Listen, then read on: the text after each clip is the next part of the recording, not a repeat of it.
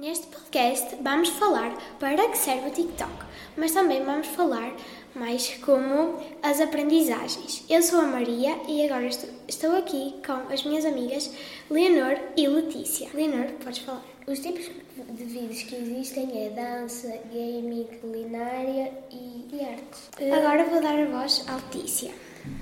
Uh, vamos falar, por exemplo, na, pode ser também nos, nos deveres de casa ou quando tens dificuldades na escola, tu podes ir à, à barra de pesquisa e pesquisares como fazer conta da tatão e tu aí podes aprender várias coisas, além de podes aprender a fazer contas matemática, a aprender várias coisas, vários temas. Ok, mas o TikTok tem alguma aprendizagem ou não? Na minha opinião, o TikTok tem sim aprendizagens. Podemos aprender a como ser mais educados, a fazer algumas danças, a cozinhar, a, a se expressar mais. Agora podes falar dele. Uh, TikTok é uma plataforma para exprimir a tua arte e a tua criatividade e receber opiniões e melhorar os teus hobbies. Com os teus, com os teus gostos, um, de, de, vídeos ou isso, tu podes melhorar a tua opinião, o teu gosto,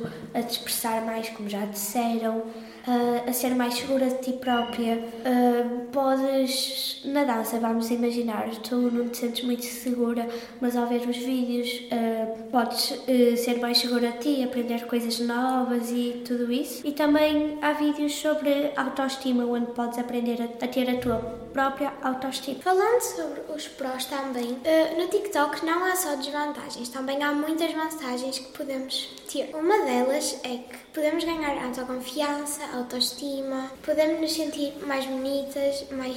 Mas podemos sentir sobre tudo que nós. Tudo que nós podemos expressar, nós podemos conseguir nos expressar melhor no TikTok.